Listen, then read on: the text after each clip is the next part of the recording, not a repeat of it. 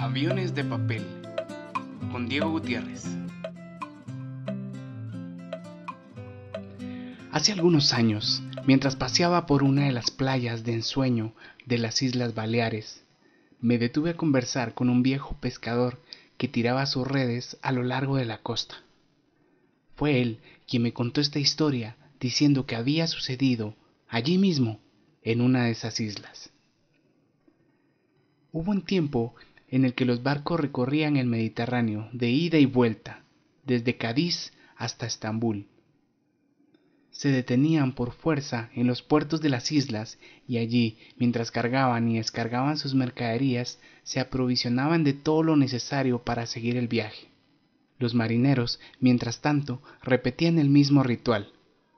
Recibían su paga y luego corrían a la taberna para gastarse hasta el último centavo en vino y mujeres y cuando el dinero se acababa, dos o tres días después, volvían al barco, saturados de alcohol y borrachos de sexo, o al revés, para dormir hasta que el carguero volviera a hacerse a la mar. Me contó el pescador que un día dos marineros cruzaban el viejo puente de madera construido sobre el río, camino a la taberna. Su barco había entrado en puerto muy temprano en la mañana y la mayoría de sus compañeros se habían adelantado colgándose literalmente de los camiones de transporte para ser llevados al pueblo. De pronto, el más joven de los dos amigos se quedó mirando por encima de la barandilla hacia la costa del río. ¿Qué haces? dijo el otro. Vamos. Ven, ven, mira. ¿No es hermosa? El otro miró hacia abajo y vio una campesina que lavaba la ropa a la orilla del río. Pensó que no se refería a ella, Jamás usaría la palabra hermosa para describirla, sobre todo porque dada su edad, su costumbre, su intención, cualquier mujer que aparentaba más de 25 años era una vieja. ¿De quién hablas? le preguntó. De esa mujer, la que lava la ropa, ¿no la ves? Sí, sí la veo, pero no entiendo qué le ves de hermosa. Mira, en la taberna nos esperan decenas de mujeres mucho más jóvenes, mucho más guapas y con toda seguridad, con mucho más deseo de complacernos que ella. Así que vamos, vamos, date prisa. No, dijo el joven. Tengo que hablar con esa mujer. Te veré en la taberna. Habiendo dicho esto, empezó a caminar hacia abajo por el sendero que llevaba al río. No tardes demasiado, le gritó el otro saludándolo desde lejos y siguió su camino hacia el pueblo. El marinero se acercó hasta la orilla y en silencio se sentó en el césped, unos pocos metros detrás de la joven, sin animarse a hablarle. La muchacha siguió con su trabajo hasta más de media hora, y luego se puso de pie, seguramente para volver a su casa cargando la cesta de la ropa ya limpia. ¿Me permites que te ayude? Dijo el joven, insinuando el gesto de llevarle la cesta. ¿Por qué? dijo ella. Porque quiero, dijo él. Mm, ¿Pero por qué? repitió ella. Porque me gustaría caminar un rato a tu lado, dijo él. Tú no eres de aquí. Vivimos en un pueblo muy pequeño. Aquí Aquí no se supone que una mujer soltera pueda caminar hasta su casa acompañada de un extraño. Entonces, déjame llevar la cesta para conocerte y que me conozcas, dijo el joven. Por todas las respuestas, la muchacha sonrió y empezó a caminar hacia el pueblo. ¿Cómo te llamas? se atrevió a preguntar él después de diez minutos de marcha. Nácar, dijo ella. Nácar, repitió él. Eres tan hermosa como tu nombre. Tres horas después, el muchachito entraba en la taberna y buscaba a su amigo entre el mar de gente y la nube de humo espeso que llenaba el lugar. Cuando sus ojos se acostumbraron a la oscuridad, vio que su amigo lo llamaba con cierto escándalo desde un rincón pidiéndole que se acercara. Dos hermosas mujeres casi colgaban de su cuello, riendo con él, un poco como consecuencia de sus exagerados y torpes movimientos, y otro poco como consecuencia del alcohol, que a esas alturas debía estar alcanzando ya elevadas concentraciones en la sangre de los tres. Si te tardabas un poco más te quedabas sin probar el vino, le dijo cuando lo tuvo cerca. Escúchame, dijo el joven, necesito tu ayuda. Claro, hombre, yo pago. No, no, no me entiendes. Me quiero casar. Ah, yo también. ¿Tú quieres la morena o la pelirroja?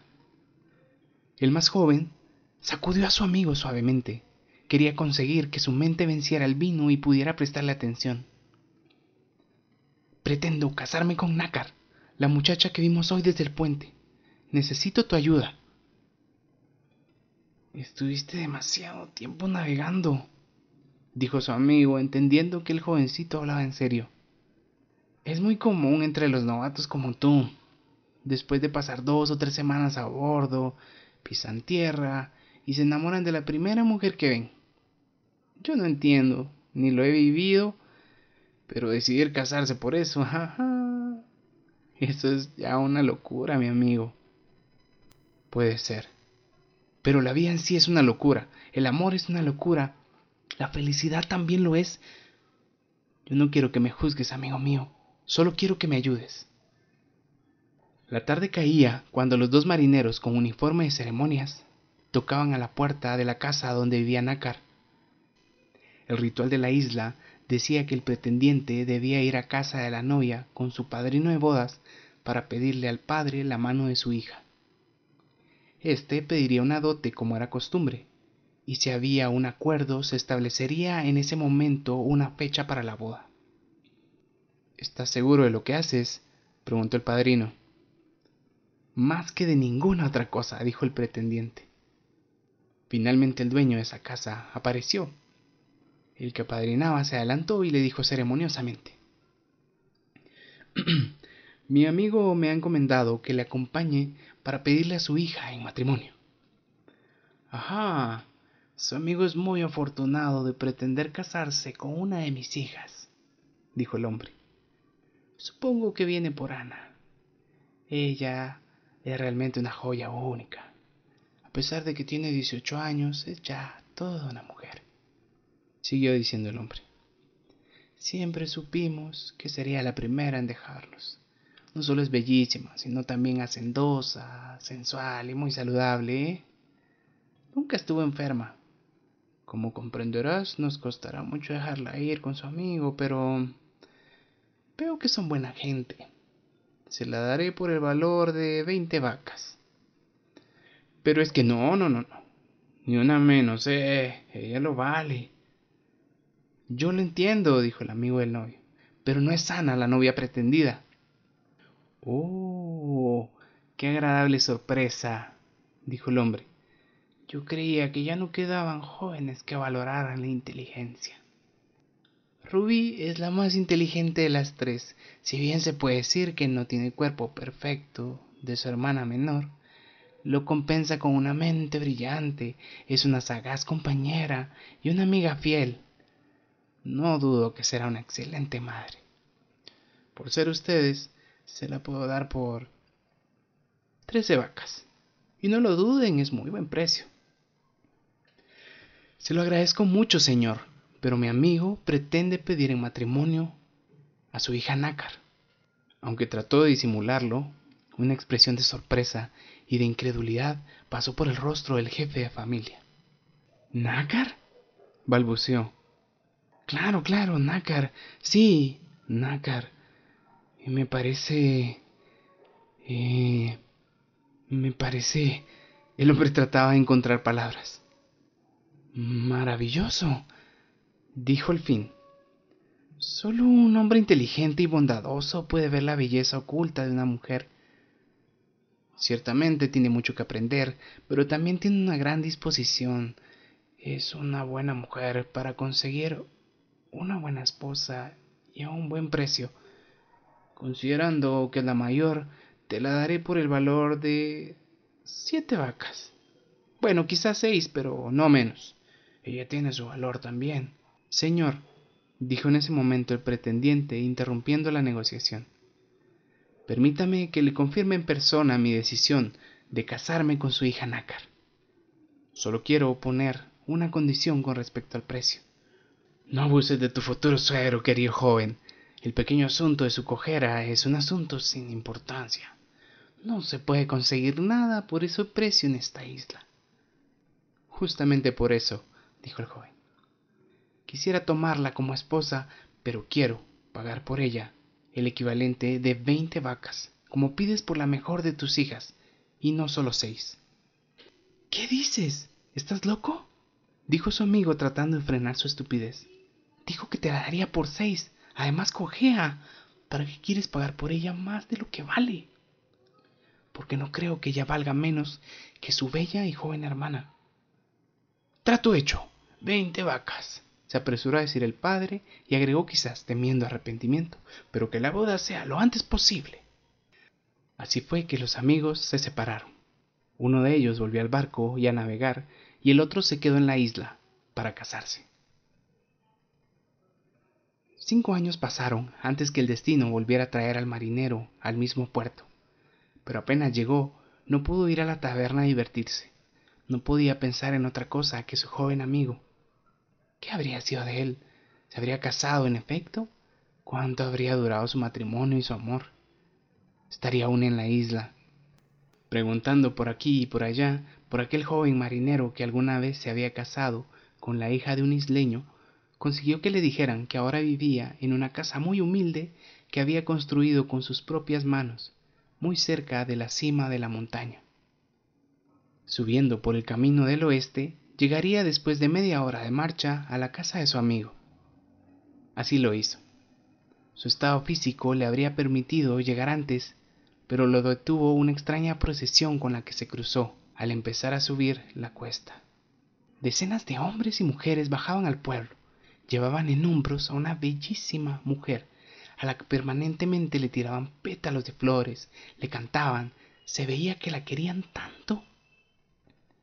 Ella, mientras tanto, parecía irradiar luz.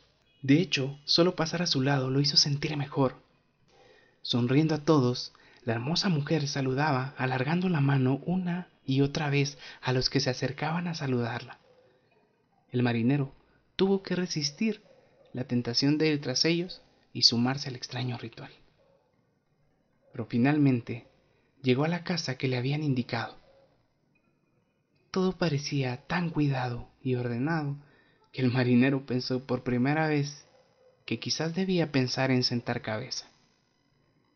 Golpeó la puerta y su viejo camarada abrió enseguida. Querido amigo, le dijo al verlo, qué sorpresa de verte por aquí. ¿Cuándo echaron ancla? Esta mañana. He venido apenas, he desembarcado para saber de ti. ¿Cómo estás? Pues ya me ves. Estoy muy bien y muy feliz. Cuánto me alegra. ¿Y mm, tu esposa? Casi tenía miedo de preguntar. Ah, qué pena que no esté aquí. Hoy es su cumpleaños, ¿sabes? Y la gente del pueblo la vino a buscar para agasajarla. La quieren tanto. La tratan como si fuera una santa. Debes haberte cruzado con ellos al subir. Ah, sí, claro. Pero ¿cómo ibas a saber que era ella? Ni siquiera sabía que te volviste a casar. Yo. ¿Volverme a casar? ¿Qué dices? Sigo casado con Nácar, la joven cuya mano pediste para mí. Pero, ¿no dices que es la que llevaban en andas hacia el pueblo? ¿Esa no podía ser ella? ¿Cómo que no podía ser ella? Perdón, amigo mío, yo la conocí a Nácar. Era una mujer que aparentaba hace cinco años mucho más edad que la joven de la procesión. Además estará bellísima. Y tu esposa... Bueno, perdona que te lo diga, pero tu esposa no era... Bueno, no era... no era como es pero se ha vuelto, así como la viste. ¿Pero cómo pudo ser? preguntó el marinero intrigado. Pues no lo sé. Quizás sea la dote, ¿sabes? ¿Cómo dices? No entiendo. Pues mira, yo pagué por ella una dote de veinte vacas, el precio que se pagaba por la más hermosa, la más tierna y la más maravillosa de las mujeres. La traté siempre como una mujer de veinte vacas. La ayudé a que supiese que eso era. Tal vez, digo, solo tal vez, eso la empujó a convertirse en la fantástica y hermosa mujer que viste hoy.